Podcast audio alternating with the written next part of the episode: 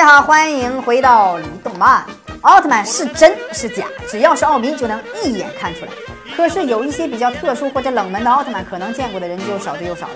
今天就为大家带来了几位非常冷门的奥特曼，有一位非常的辣眼睛，看过的人都是战士。一机械迪迦奥特曼，迪迦奥特曼大家再熟悉不过了。可是这个机械迪迦大家都知道吗？登场于重生之迪迦奥特曼，是由萨洛梅星人制造的机械假迪迦奥特曼，在造型上跟奥特曼几乎一毛一样。只是机械迪迦奥特曼有金色的腰带，实力竟然跟迪迦奥特曼不相上下。这个假奥特曼造的如此厉害，也是没谁的。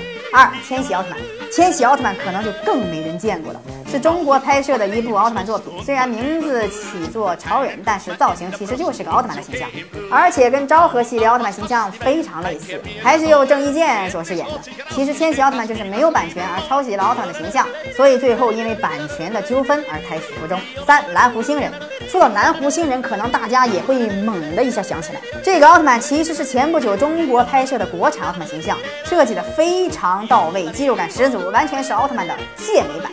因为奥特曼的人气高，所以国内的 3D 动画就加入了奥特曼的形象，最终也因为版权纠纷而被告到了法庭。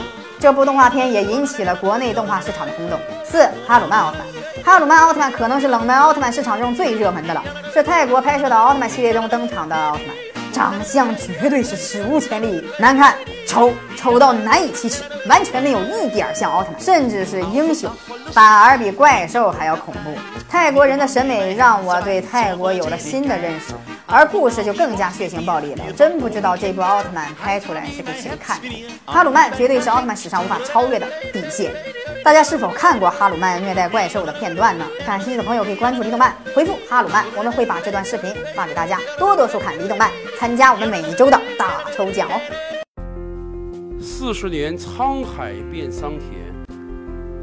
看新疆李奶奶把戈壁滩变成良田。